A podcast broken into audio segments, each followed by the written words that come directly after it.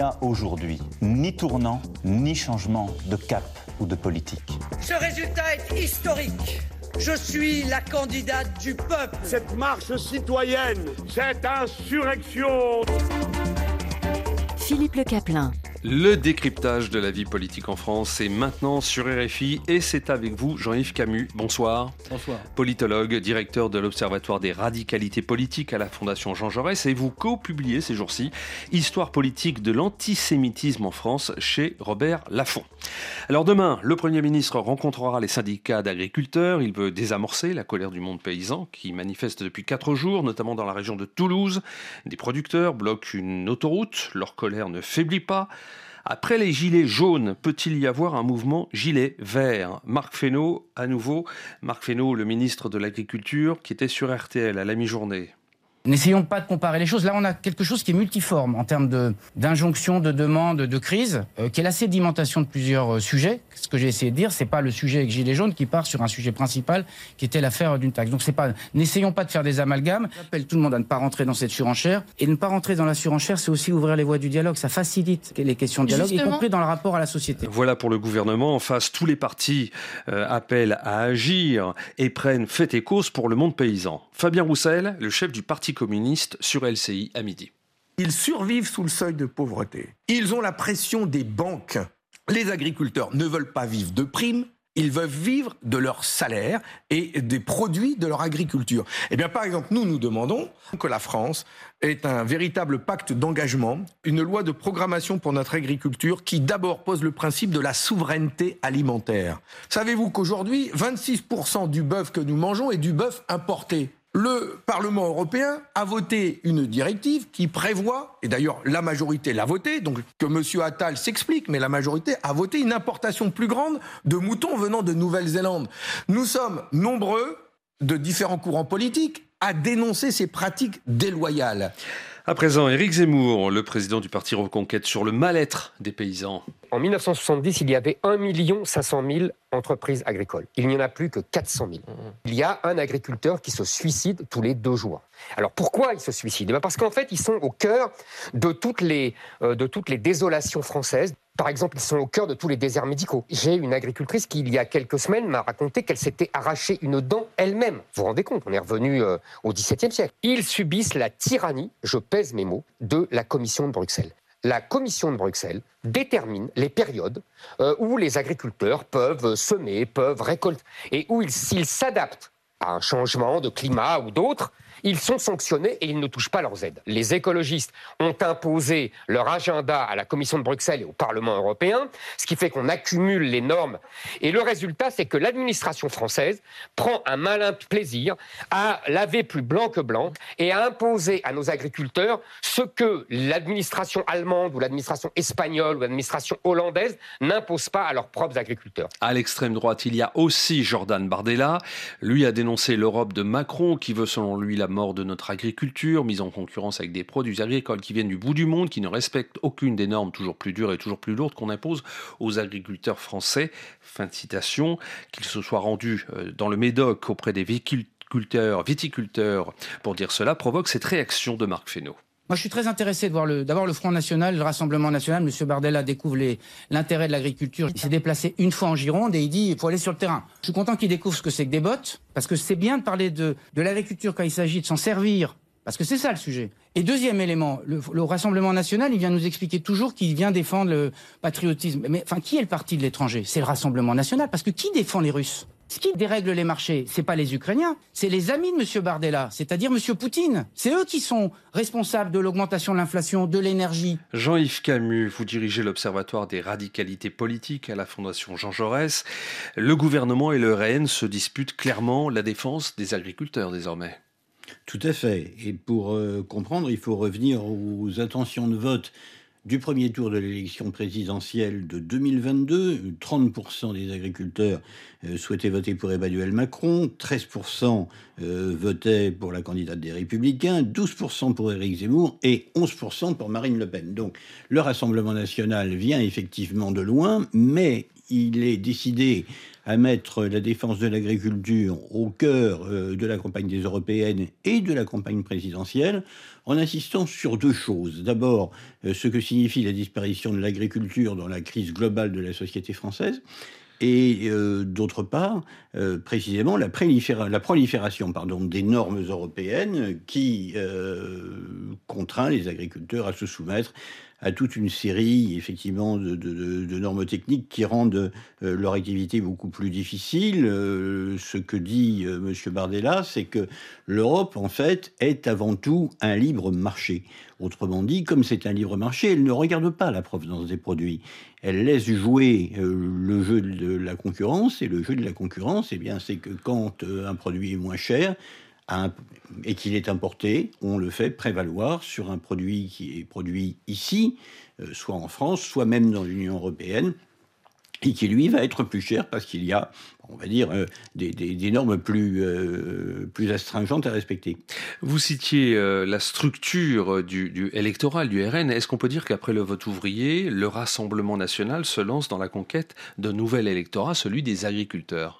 Alors, l'affaire est un petit peu complexifiée par le fait qu'on a tendance à confondre le vote des agriculteurs, 1,5% de la population active, entre 6 et 8% des Français qui sont affiliés au régime euh, spécifique de la sécurité sociale agricole, et puis le monde rural. Or, vivre euh, dans la ruralité, ça n'est pas nécessairement euh, être agriculteur. Moi, je rentre du Béarn, où j'ai vu des gens du côté d'Orthez qui majoritairement travaillent, par exemple, dans le bassin gazier de Lac, qui est voisin et qui, lui, assure des emplois industriels assez qualifiés, assez bien payés. Les agriculteurs euh, ne sont évidemment pas dans la, même situation. Ils vivent aussi en ruralité, mais ils ont une activité qui est tout à fait différente. Ce que Marine Le Pen et le Rassemblement national veulent faire, c'est aussi euh, insister beaucoup sur la notion d'écologie punitive. Ça, c'est très intéressant parce que l'écologie punitive, c'est ce qui a conduit aux Pays-Bas au premier mouvement de révolte des agriculteurs qui a démarré il y a maintenant à peu près deux ans et qui faisait suite à la décision du gouvernement néerlandais, celui euh, de M. Rutte, euh, d'abattre euh, une grande partie du cheptel bovin hollandais, tout, simplement parce que bah, plus vous avez de bovins, plus vous émettez d'azote, et plus vous émettez d'azote, plus vous êtes en, contravention avec les règlements européens. Il est bien évident que cette mesure n'est absolument pas passée. C'est l'origine du grand mouvement paysan qu'on voit aujourd'hui aux Pays-Bas, qui s'étend à l'Allemagne, qui s'étend à l'Allemagne et qui est en train de s'étendre en France. Or, les deux agricultures, enfin les trois agricultures, n'ont pas la même structure. Et euh, il y a aux Pays-Bas beaucoup plus euh, d'agriculture extensive, de gens qui ne disent pas nous vivons mal, leur niveau de revenu est plutôt très intéressant, mais qui disent vous allez nous priver de notre source de revenus.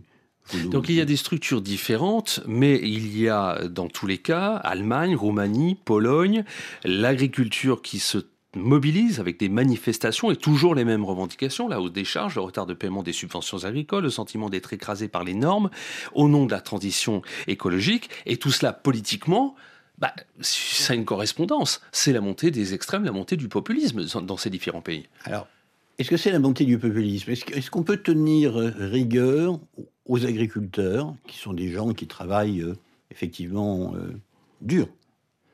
Euh, parce que le travail de la terre, ça ne connaît pas forcément les, limitations horaires qui existent dans les, autres emplois. Est-ce qu'on peut leur reprocher de dire bah, il y a une tendance sur la longue période qui considère quand même comme quelque chose d'assez naturel que la population euh, active dans l'agriculture baisse jusqu'à devenir résiduelle. Est-ce que leur mal-être touche seulement leur niveau de revenu ou aussi le fait qu'ils considèrent, et je leur donne raison sur ce point, qu'un pays où l'agriculture devient euh, résiduelle est un pays qui perd bah, une partie de son passé, une partie de son âme, et dont une partie des territoires vont euh, se désertifier lentement, mais sûrement. Vous écoutez Dimanche Politique sur RFI avec Jean-Yves Camus. Philippe Le Caplin. Mardi dernier, le président de la République a parlé des moyens de la France avec des accents gauliens. Lors de sa conférence de presse accordée à l'Élysée, il a lancé un appel au réarmement démographique, autrement dit faites des bébés pour assurer l'avenir de la France. Déjà, le terme employé n'est pas du tout du goût de Mathilde Panot, présidente du groupe LFI à l'Assemblée nationale, qui était sur France 3 ce matin. Réarmement démographique, c'est la même expression qu'utilise Viktor Orban en Hongrie, où lorsque les femmes souhaitent mettre fin à une grossesse, on les oblige à écouter le cœur du fœtus avant de pouvoir le faire. Donc euh, c'est le pire des réactionnaires. Je le dis, le corps des femmes n'appartient pas à l'État, il n'appartient pas à la famille, ni même au Jules. Si vous voulez euh, que les gens fassent des enfants, par exemple, Emmanuel Macron ferait bien de s'intéresser euh, à la mortalité infantile. J'ai alerté dès septembre sur cette question, puisque la mortalité infantile recommence à augmenter depuis 2015 dans notre pays. Nous sommes au-dessus de la moyenne européenne. S'il veut commencer à s'occuper de la question de la natalité, qu'il commence par donner des moyens à la pédiatrie et à la néonatologie parce que on pourrait éviter entre 700 et 800 morts de nourrissons avant leurs 28 jours si on donnait les moyens à l'hôpital public notamment. Alors si les Français font moins d'enfants, c'est qu'il y a des raisons qu'a identifié Fabien Roussel, le patron du PCF. Avoir un enfant dans un couple, un jeune couple, aujourd'hui, est vécu euh, comme une euh, crainte voire comme un frein comme un frein euh, à, vivre heureux, euh, à, à, pouvoir continuer de s'épanouir euh, dans la société. Il manque 230 000 places en crèche dans notre pays. Il manque 130 000 assistantes maternelles dans notre pays. Il manque 2,4 millions de logements sociaux. Et j'ai été dernièrement à Montauban, c'était dans une zone d'activité. Ils demandaient l'installation euh, d'un restaurant pour manger sur place et d'une crèche pour euh, les, les, couples euh, qui venaient travailler tôt ou repartir tard le soir. Et donc, si on veut redresser la natalité, c'est répondre à toutes ces questions-là. Retrouver la grandeur de la France évoquée par le président de la République cette semaine passe aussi, pour lui, par l'école. Il est question de port de l'uniforme, de l'apprentissage, également de la Marseillaise par les élèves, ce qui fait réagir, là encore, la chef des députés insoumis. Ce qui est proposé par Emmanuel Macron est en quelque sorte une vision de la France en sépia, avec une école fantasmée, une école d'antan qui n'a en fait jamais existé, et où en quelque sorte vous avez un président et un premier ministre qui sont jeunes, mais avec des idées vieilles, parce que les élèves n'ont pas besoin d'uniforme, ils ont besoin qu'on les forme. Et le bilan d'Emmanuel Macron en la matière est désastreux. 15 millions d'heures chaque année qui sont perdues pour cause de professeurs non remplacés. Vous avez 10 000 euh, postes de professeurs qui ont été supprimés, 1000 écoles qui ont été euh, fermées depuis 2017 et 3000 postes qui sont vacants au concours. Donc, ils sont en train de détruire l'école publique. Jean-Yves Camus, diriez-vous que comme pour l'immigration, il y a un glissement du gouvernement vers la droite avec ces différents thèmes?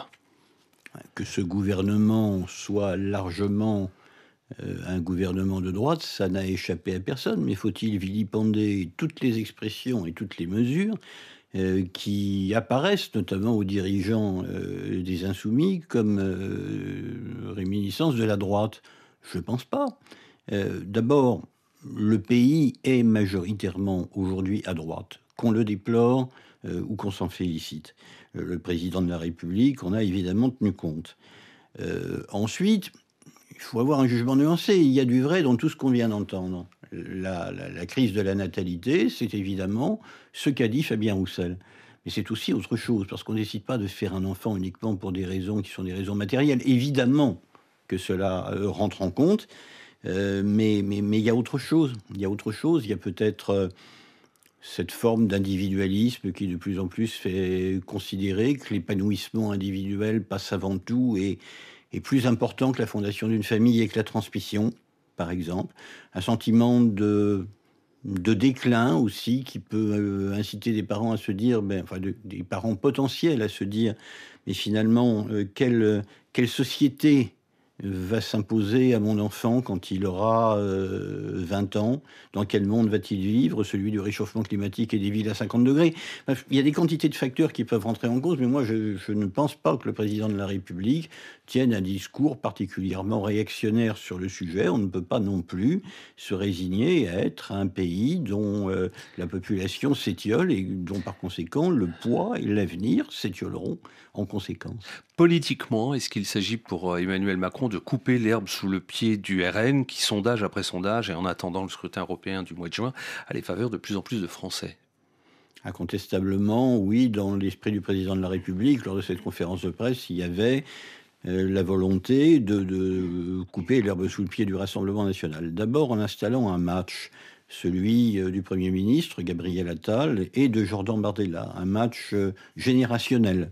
L'idée que, en installant ce match entre le Premier ministre et Jordan Bardella, président du Rassemblement national, on donnait d'une part l'impression que Renaissance savait faire émerger des leaders extrêmement jeunes, euh, et que d'autre part, en, installant Jordan Bardella comme euh, un homme politique de premier plan, quelqu'un qui a un destin présidentiel, on allait peut-être créer euh, quelques frictions entre Marine Le Pen et Jordan Bardella, par conséquent mettre, passez-moi l'expression, un petit peu de bisbille à l'intérieur du Rassemblement national, qui est un, parti où l'histoire l'a montré, les numéros 2 ne sont pas toujours, c'est le moins qu'on puisse dire, bien traités au bout d'un certain temps. Si l'on en croit la CGT, ce sont 150 euh, 000 personnes qui ont participé partout en France aujourd'hui aux manifestations organisées contre la loi immigration. Au total, 160 marches euh, à l'appel de différentes personnalités. Ce qui fait dire ceci au communiste Fabien Roussel. Ce sera une tâche brune dans le mandat d'Emmanuel Macron, à coup sûr. Faire voter une loi immigration avec les voix de Rassemblement national qui se glorifient de voir ces propositions inscrites dedans, et en premier lieu desquelles la préférence nationale, ça crée un climat où, pendant plusieurs semaines, dans le pays, au lieu de parler du pouvoir d'achat, des salaires, des services publics, il a été tiré un trait d'égalité entre immigration, délinquance et terrorisme. C'est terrible. C'est terrible pour tous ces hommes et ces femmes qui travaillent dans notre pays avec un titre de séjour, qui se donnent sans compter, qui sont utiles. C'est une insulte que, nous leur faisons. Et puis je voudrais qu'on entende cette parole dans la matinale de France Info, celle de Jacques Toubon, ancien ministre de droite, avant d'être défenseur des droits qui réfléchit au sens à donner au fait que la politique migratoire est de plus en plus contrôlée en Europe. On s'aperçoit qu'aujourd'hui, il y a un vaste champ politique qui défend ce genre d'idées. Il y a un mouvement incontestable de droitisation. C'est propre à tous les pays d'Europe, les Pays-Bas. Les exemples les plus frappants, ce sont les pays qui ont toujours été réputés pour être des pays sociodémocrates, comme par exemple le Danemark. Si le bien commun se résume à ce qui est socialement ou médiatiquement acceptable, alors moi je suis sûr qu'on basculera très vite de l'état de droit à un régime populiste. Dans les actes politiques et dans les textes, il y a une déviance de la droite vers l'extrême droite. Et je pense que c'est mortel pour la droite parce que il est absolument évident que d'un point de vue démagogique, d'un point de vue populiste, l'extrême droite gagnera toujours par rapport à la droite. Observateur, observateur même des radicalités politiques, Jean-Yves Camus, votre réaction à ce qui vient d'être dit? Je ne peux que souscrire à 100% à l'analyse de Jacques Toubon, qui est un gaulliste authentique. Et en l'entendant, je me dis d'abord que je suis fier d'avoir travaillé dans une structure qu'il présidait il y a ça très longtemps. Et d'autre part que c'est lui qui incarne véritablement l'esprit qui était celui de Jacques Chirac et celui qui était euh, celui du RPR, où il a milité. Donc c'est un homme qui effectivement voit bien qu'il euh, y a un, mouvement de tectonique des plaques à droite, dont euh, la droite, j'allais dire, conservatrice modérée, ne ressortira jamais gagnante face à des partis qui pourront toujours la renvoyer à ses insuffisances en disant, c'est ce que fait Marine Le Pen par rapport euh, euh, aux Républicains et à Nicolas Sarkozy par exemple. Mais écoutez, euh, regardez un petit peu ce qui s'est passé quand vous étiez président. Vous avez promis le Karcher mm. et puis finalement on n'a pas eu. Vous n'êtes pas sorti de Schengen alors que vous aviez dit que c'était une possibilité. À ce jeu de la surenchère, c'est une disparition annoncée de la droite conservatrice modérée. Alors, est-ce que la France, avec cette loi immigration, comme ailleurs en Europe, est en voie de populisation, si je peux créer un élogisme ce qui m'a le plus frappé dans ces séquences, c'est pas la loi elle-même et son contenu. C'est le fait qu'au gouvernement, il y avait des voix qui disaient bon, écoutez, nous, on a fait notre travail de politique et ensuite c'est le juge qui va passer. Et il se chargera de censurer les passages qui sont les plus controversés. Ça, ça n'est pas de bonne politique. Merci pour ces commentaires et analyses. Jean-Yves Camus, euh, je rappelle que vous co-publiez Histoire politique de l'antisémitisme en France chez Robert Laffont. C'était Dimanche politique réalisé ce soir par Olivier Roux.